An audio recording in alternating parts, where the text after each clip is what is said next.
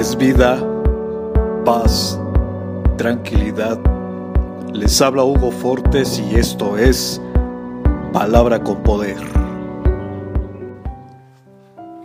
Bienvenidos, este es el contenido de hoy.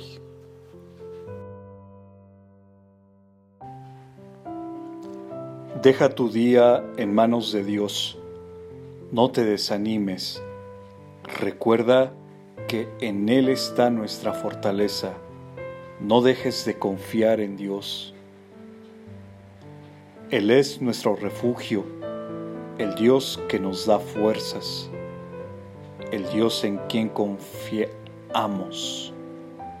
Salmos capítulo 91, verso 2.